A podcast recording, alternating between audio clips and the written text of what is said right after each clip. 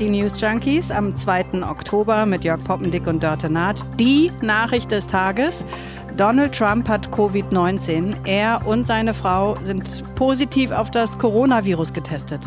Wie soll man jetzt damit umgehen? Auf Twitter geht's heiß her. Da liest man allerlei schadenfreudige Kommentare. Ist das in Ordnung? Wie geht's da jetzt überhaupt weiter in der Politik und im Wahlkampf? Darüber reden wir. Und morgen jährt sich die deutsche Einheit zum 30. Mal. Da ist viel reflektiert worden über den Zustand des Vereinigten Deutschlands. Hier stehen ein Ossi und eine Wessi im Studio. Mal gucken, wo uns das hinführt. Zwei große Themen heute. Franat, auf geht's. News Junkies. Was du heute wissen musst. Ein Info-Radio-Podcast. Vieles bei Trump kann man sich nicht ausdenken. Und das ist jetzt auch wieder so ein Fall. Der mächtigste Mann der Welt, der das Coronavirus monatelang heruntergespielt hatte, der das Tragen von Masken offen verspottet hat, der sich so gern als unbezwingbar darstellt, hat sich nun selbst infiziert. Und er ist ja 74 Jahre alt. Und was passiert jetzt im Netz? Da rollt eine Welle von Häme, Spott und Schadenfreude durch die sozialen Medien. Ein User beispielsweise legt dem US-Präsidenten ein erfundenes Zitat in den Mund, das auf dessen großspurige, prahlerische Äußerungen gemünzt ist. Mhm, er schreibt, ja, es stimmt, ich habe den China-Virus. Niemand hat mehr Coronavirus als ich. Ich habe den besten Virus und das positivste Ergebnis von allen. Niemand hat ein besseres Corona als ich. Und ein anderer schreibt Ähnliches und lässt Trump sagen, das ist der positivste Test, den ein Präsident je hatte. Dann gibt es noch andere Beiträge, die Fotomontagen zeigen von Trump, wie er ein Desinfektionsmittel schluckt mit dem Hinweis, erster Impfstoff wird getestet. Und selbst aus der Politik gibt es übrigens Sticheleien. Frankreichs Regierungssprecher spricht davon, dass das Virus niemanden verschone, auch die nicht, die sich skeptisch gezeigt haben. Er wünsche Trump aber schnelle Genesung. Und da ist jetzt meine Frage an dich und auch ein bisschen an mich. Ist das eigentlich in Ordnung? Du hast eben auch so ein Schmunzeln ja, gehabt, als du das mit dem französischen Regierungssprecher da gesagt hast. Ja, also ich glaube, es fällt so ein bisschen in die, also ich merke meine niederen Instinkte, muss sie stark kontrollieren und ich glaube, es fällt so ein bisschen in die Kategorie, das kann man denken, aber das darf man nicht laut sagen. Nee, das ist natürlich nicht okay, jemandem eine Krankheit zu wünschen. Selbst Donald Trump nicht. Ja, das stimmt. Was ich hoffe, eingedenk der Krankheit, ist, dass es möglicherweise zu einem Umdenken bei ihm führt im Hinblick auf sein Handling der Corona-Krise. Das ja, ist das, was ich mir wünsche an der Stelle. Und man muss natürlich auch sagen, dass die Häme, die da jetzt im Netz über ihm ausgeschüttet wird, ja, vielleicht hat er die auch ein bisschen sich selbst zuzuschreiben, ne? weil er selbst ja auch ordentlich ausgeteilt hat vorher. Absolut. Also wer sich so weit aus dem Fenster lehnt, der darf sich, glaube ich, nicht darüber wundern, äh, wenn man ihm den Hintern versohlt. Gut, aber jenseits der Schadenfreude äh, für die Republikaner und ihren Wahlkampf ist das Ganze natürlich eine Hiobsbotschaft. In 32 Tagen wird in den USA ja gewählt. Boris Vormann, der ist Politikprofessor am Barth College in Berlin. Mit dem haben wir im Inforadio-Programm darüber gesprochen und der sagt, einen großen Effekt wird das jetzt im Moment erstmal nicht haben wird vor allem keine Wahlkampagne machen können. Auch die TV-Duelle, wo man ja ohnehin schon überlegt hatte, ob es überhaupt Sinn macht, die weiterzuführen, die werden alle Voraussicht nach ausfallen. Ich glaube, der größte Effekt für Trump momentan wird sein, dass er nicht die Debatte führen kann. Also er kann nicht ablenken von der Pandemie. Der Fokus ist ganz klar wieder auf der Krankheit selbst. Und dass er da nicht besonders erfolgreich gemanagt hat, da ist man sich eigentlich in der Bevölkerung mehrheitlich einig. Also schon irgendwie ein Effekt, oder? Ja, wir schauen mal, das, das wird noch spannend. Trump ist ja angeblich asymptomatisch erkrankt, so wird es zumindest vom Weißen Haus kommuniziert. Und er genießt natürlich die beste ärztliche Betreuung in den USA trotzdem. Er gehört zur Risikogruppe, ist übergewichtig und das darf man auch nicht vergessen. Das Gros der Amerikaner, die im Zusammenhang mit Covid-19 gestorben sind, waren älter als 65 und das ist er eben auch. Und äh, deshalb wird da auch äh, tatsächlich schon die Frage nach der Wahl gestellt. Dazu nochmal Boris Vormann. naja, verschoben würde sie nicht werden. Also ich denke, es ist sehr spekulativ jetzt in dem Moment, das durchzudenken. Es gibt natürlich bestimmte Mechanismen, auch was passieren würde, wenn er der Krankheit erliegen würde. Aber ich denke, es wäre jetzt falsch, das an der Stelle schon zu besprechen. Mike Pence wird sicherlich in Stellung gehen momentan, weil er natürlich als Vizepräsident dann seine Rolle übernehmen würde. Aber ich denke, da sollte man doch noch ein bisschen warten. Es gibt auf jeden Fall auch unter den Beobachtern nun rege Diskussionen darüber, welcher Krankheitsverlauf nun welcher Seite mehr nutzen könnte. Müssen wir mit dem gerne von Journalisten verwendeten Satz kommentieren. Bleibt abzuwarten. Hm. Und Bundeskanzlerin Merkel hat übrigens nicht mit Schadenfreude reagiert, sondern die Staatsfrau gegeben. So wie Putin, Erdogan, Johnson und viele andere auch, hat sie Genesungswünsche ins Weiße Haus übermittelt. Morgen ist der 3. Oktober, Tag der deutschen Einheit. Ist das ein Feiertag für dich, ganz persönlich, Jörg? Ja, schon. Also jetzt keiner, den wir zu Hause irgendwie feiern mit einer, mit einer Zeremonie, aber rund um den 3. Oktober denke ich schon recht häufig an das, was da geschehen ist. Ich war elf, als die Mauer fiel und ich denke ganz häufig genau zu diesem Zeitpunkt dann daran, was wäre eigentlich aus mir geworden, wenn die Mauer nicht zum Einstürzen gebracht worden wäre. Wir würden beispielsweise diesen Podcast nicht zusammen moderieren. Wer weiß, ich wäre möglicherweise würde ich bei DT64 arbeiten in Ostberlin in der Nalepa-Straße. Also da mache ich mir dann schon ganz häufig drüber Gedanken und bin sehr dankbar für das, was passiert ist. Für die Menschen, ich meine, ich war elf, die da damals auf die Straße gegangen sind und dieses System zum Einsturz gebracht haben. Für mich ist das emotional nicht so aufgeladen. Äh, ich bin Wessi. Mein Leben hätte sich vermutlich gar nicht so groß geändert, wenn das nicht passiert wäre. Ich habe jetzt auch keinen ostdeutschen Partner oder so. Also äh, es wäre, glaube ich ja, du wärst jetzt nicht in meinem Leben getreten. Ähm, in diesem Moment, das stimmt und viele andere auch nicht. Aber es, äh, äh, ähm, also ich war 14. Das Einzige, was sich für mich ganz konkret geändert hat, ist, dass wir plötzlich auch über die Grenze durften. Südniedersachsen ist nicht so weit davon entfernt und wir konnten uns die Burg angucken, auf die wir ansonsten immer drauf geguckt haben. Viel mehr hat sich für mich in dem Moment nicht geändert. Und das, also als politisch denkender Mensch ist es für mich ein bedeutsamer Tag, weil das äh, natürlich eine tolle Sache ist, was die was die Ostdeutschen mhm. dann da auf die Reihe gekriegt haben, das zu schaffen, eine friedliche Revolution. Das ist großartig. Ganz persönlich, emotional habe ich nicht so viel Verbindung dazu. Ja, kann ich nachvollziehen. Ist aufgrund meiner Herkunft natürlich eine, eine ganz andere Geschichte. Auf jeden Fall ist es ein Tag, der viele Diskussionen auslöst, so oder so. In den letzten Tagen ist viel reflektiert worden. Wo stehen wir? Wie bewerten wir das? Und so weiter und so fort. Hier mal ein kleiner Eindruck der Bandbreite, die auch bei uns im Inforadio-Programm in den vergangenen Tagen zu hören war. Wir sind ein Land, das ist geglückt. Mich eint mit denen da drüben nicht. Wir sind immer noch hm, irgendwie andere Seite. In der DDR gab es keine Farbe. Selbst die Menschen hatten wenig Farbe im Gesicht. Also auch da konnte man ein anständiges Leben leben, konnte man kluger, interessanter, gebildeter Mensch sein. So, wo soll man da anfangen? Da war jetzt schon wirklich viel drin an Debattenfutter. Ja, also diese Äußerung von Wolfgang Schäuble zum Beispiel, das hat er bei einer Diskussionsveranstaltung gesagt, dass die DDR-Bürger in seiner Wahrnehmung keine Farbe im Gesicht gehabt hätten. Wir hatten dann den Schriftsteller Ingo Schulze Anfang der Woche danach gefragt. Zudem hat er das nämlich gesagt auf dieser Veranstaltung. Und der hat ihm geantwortet, dass er jetzt mehr Farbe im Gesicht hat, weil er Bluthochdruck hat. Ich hätte vielleicht besser gesagt, dass die Anzahl der Sonnenstunden sich mit dem 3. Oktober 1990 schlagartig erhöht hat. Ironie und Sarkasmus. Mehr fällt mir an der Stelle gar nicht ein. Mehr ist auch Ingo Schulze nicht eingefallen. Darüber und überhaupt über das Thema deutsche Einheit gab es auch bei uns in der Redaktion hier ziemlich heiß geführte Diskussionen. Hier arbeiten Ossis und Wessis in der Redaktion.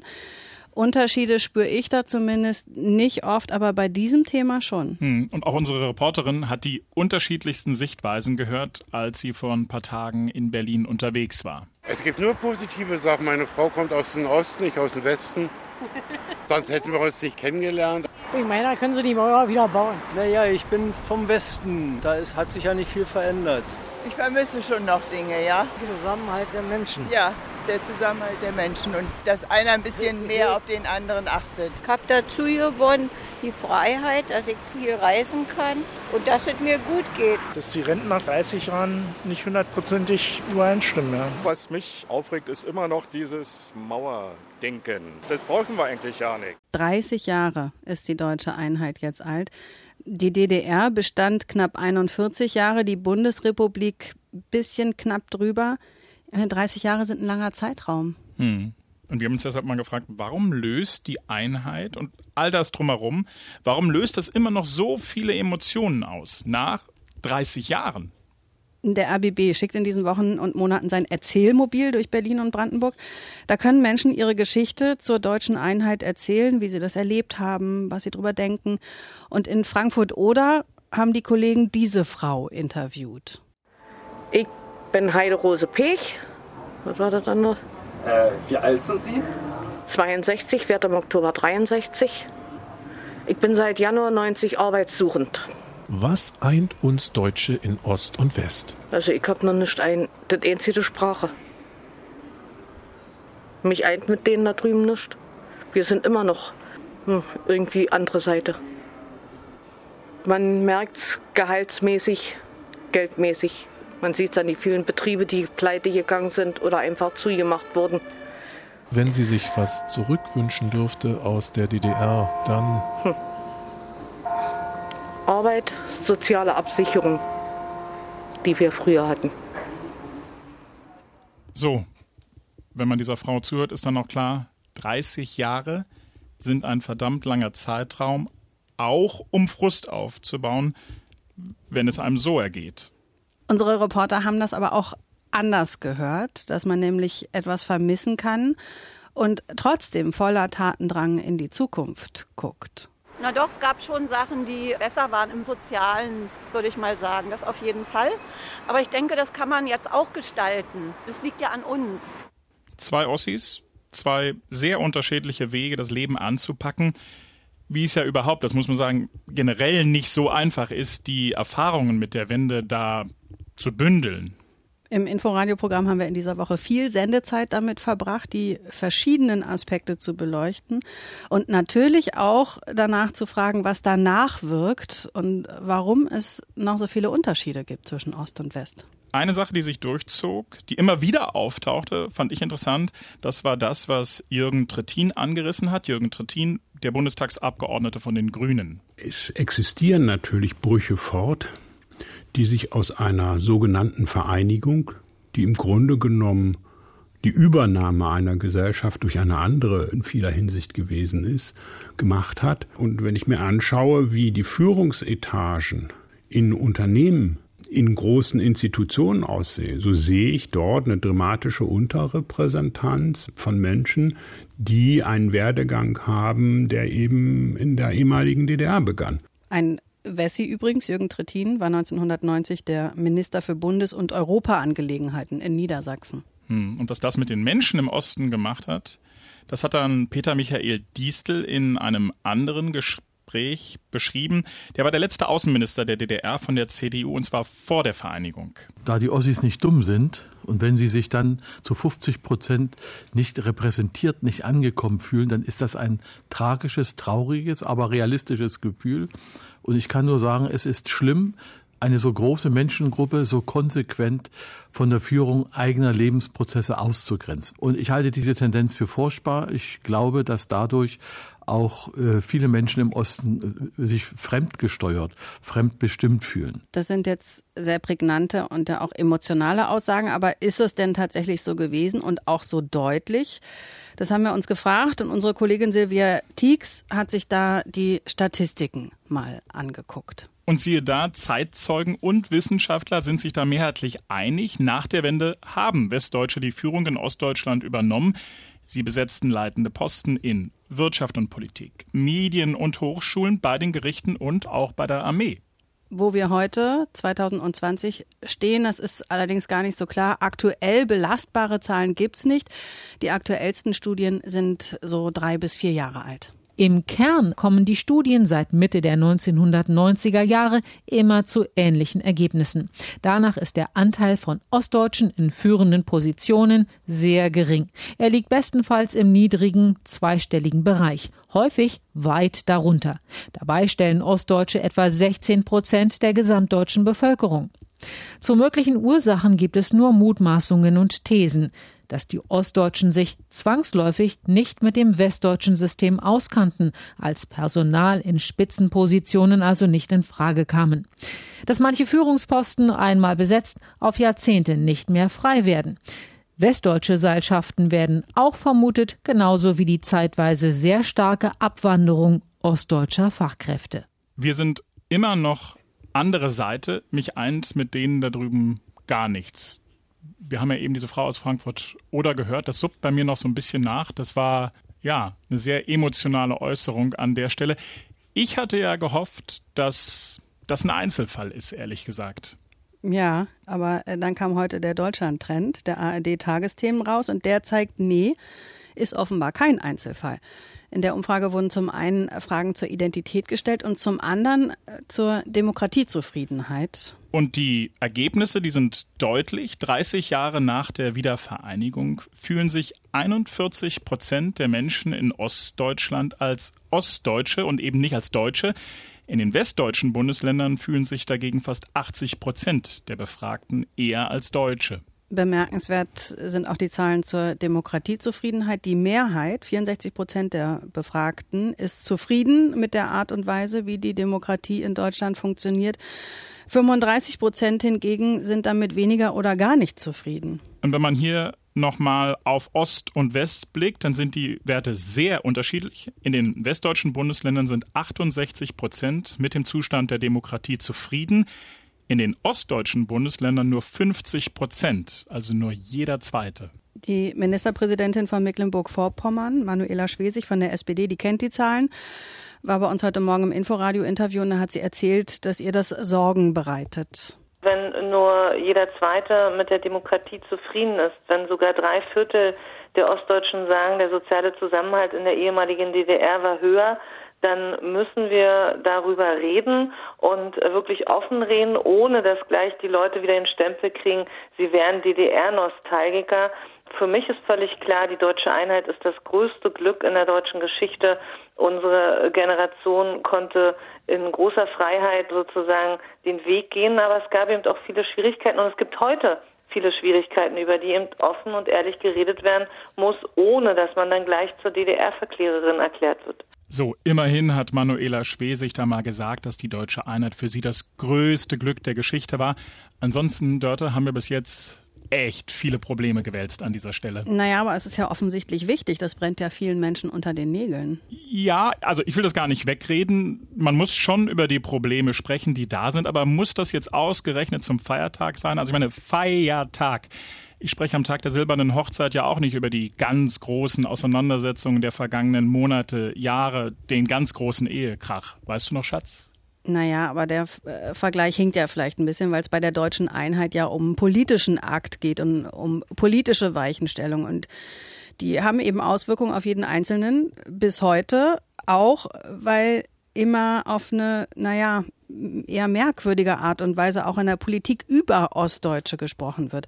Thomas Oberender, Intendant der Berliner Festspiele, hat genau das im Inforadio kritisiert, den westdeutschen Paternalismus. Naja, ich glaube, es gibt eben diese äh, 30 Jahre äh, Nachhilfeunterricht und Abendschule im Fach Demokratie und bessere Mensch werden.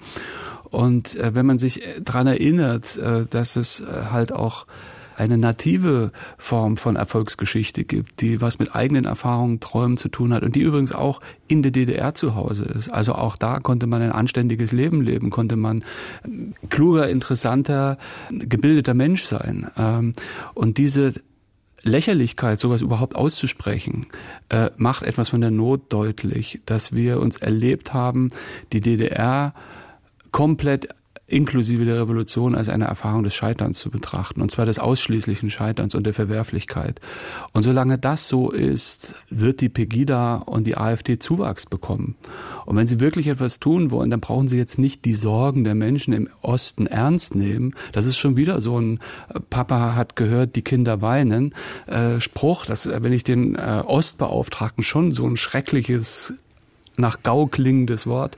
Auch das ist äh, alles kein guter Ton im Umgang mit äh, erwachsenen Menschen, ihrer Geschichte und ihren Leistungen. Puh, das muss man erstmal sacken lassen, finde ich. Was mir auffällt, ist, dass es da jetzt erneut um Kommunikation geht. Das zieht sich ja schon durch ja, unsere gesamte Podcast-Woche. Und es geht eben um Kommunikation, die fehlgelaufen ist, weil sie, so wie es Oberender hier sagt, eben unter anderem nicht auf Augenhöhe stattfindet, und das jetzt eben auch schon eine ganz schön lange Zeit. Ja, ja genau. Und deswegen ist der Tag der deutschen Einheit ja auch ein guter Anlass, um über sowas äh, zu sprechen. Lass mich dafür meine Argumentation nochmal eine andere von unseren Gesprächspartnerinnen aus dieser Woche ranziehen. Naika Furutan, die ist Professorin und Direktorin des Berliner Instituts für empirische Integrations- und Migrationsforschung. Ich denke, wir sollten dieses, dieses Jubiläum 30 Jahre tatsächlich nutzen, um die, die Wut zu artikulieren, zu sammeln. Wir haben in den letzten Jahren viel Wut gesehen, die auch destruktiv und negativ war. Äh, wir haben aber auch die Chance genutzt, um sehr viel mehr aufmerksam darauf zu machen, was schiefgelaufen ist und was klar ist und Fakt ist. So wie bisher kann es nicht mehr weitergehen. Deutschland ist so ungleich wie das letzte Mal 1913, was die Vermögensverteilung angeht. Und genau darüber muss man natürlich reden, ganz klar. Und zwar deutlich häufiger, als wir es bislang tun. Und wenn wir das übrigens häufiger machen würden, dann könnten wir uns nämlich auch am 3. Oktober zurücklehnen und tatsächlich feiern und fröhlich sein. Und dann könnte das auch in der Tat ein Feiertag sein. Wir müssten halt an den anderen Tagen, Wochen und Monaten einfach mal häufiger ähm, über die Probleme sprechen, die ja in der Tat da sind. Gut, da treffen wir uns häufiger, auch an anderen Tagen differenziert miteinander reden. Lass uns also versöhnlich enden. Sehr gern. Nochmal Thomas Oberender. Wir müssen nicht zusammenwachsen wie zwei Stöcke, die äh, einer werden, ja, sondern wir müssen zusammenwachsen. Und das Gedeihliche ist sozusagen nur im Miteinander zu finden. Das ist nicht, ähm, wir werden eins. Und das ist schon wieder so ein totalitärer Gedanke, äh, als ob man so eins sein müsste. Man muss überhaupt nicht eins sein, man muss verschieden und stark sein. Schön, oder? Verschieden hm. und stark. Amen. Ein Nachtrag zu unserer gestrigen Folge. Da haben wir ja versucht zu erklären, worum es im Pkw-Maut-Untersuchungsausschuss geht. Und ich bin ehrlich gesagt froh, dass wir gestern nicht auf die Aussage von Verkehrsminister Scheuer vor dem Ausschuss gewartet haben. Nee, das, wär, das hätte eine Weile gedauert. Da hätte ich das ein oder andere Käffchen gebraucht. Seine Befragung hat nämlich erst um Mitternacht begonnen und war um kurz vor fünf zu Ende. Ich habe mir heute Morgen noch mal Fotos angeguckt. Der Herr Hat Scheuer. Ein bisschen Ränder, ne? Ja, absolut. Ja. Am Ende sind die Mautbetreiber bei ihren äh, Aussagen geblieben, bei ihrer Aussage geblieben und Scheuer dann eben auch. Die einen sagen, es gab das Angebot, mit der Unterschrift unter den Mautvertrag zu warten. Und zwar bis die EU-Richter entschieden haben. Naja, und Scheuer sagt oder hat gesagt, nein, dieses Angebot hat es nicht gegeben. So steht da jetzt Wort gegen Wort. Und wenn euch da die Hintergründe dieses Mautdebakels interessieren, dann empfehlen wir euch die News Junkies Folge von gestern. Da haben wir das nämlich genau aufgedröselt, wie es zu der Maut kam, warum sie abgesägt wurde, was Scheuer da im Detail vorgeworfen wird und warum er sich bislang im Amt halten konnte. Wir lehnen uns jetzt zurück, wünschen euch ein schönes Wochenende. Vielleicht feiert ihr ja den 3. Oktober. Einen schönen Feiertag auf jeden Fall. Ja. So oder so. Und uns würden bei der Gelegenheit, wo wir jetzt gerade so lange darüber gesprochen haben, über den 3. Oktober, uns würde interessieren, was ihr dazu zu sagen habt. Ihr könnt uns eine Mail schreiben. Es ist ein Feiertag, an dem man feiern soll oder einer, an dem man nachdenken muss. Hm. Oder einfach dankbar sein kann. So, so wie ich und sich so, was wäre, wenn fragen. Schreiben kann man das an newsjunkies.inforadio.de. Wir freuen uns. Und wünschen euch ein schönes Wochenende. Tschüss. Tschüss. News Junkies. Was du heute wissen musst. Ein Podcast von Inforadio. Wir lieben das Warum.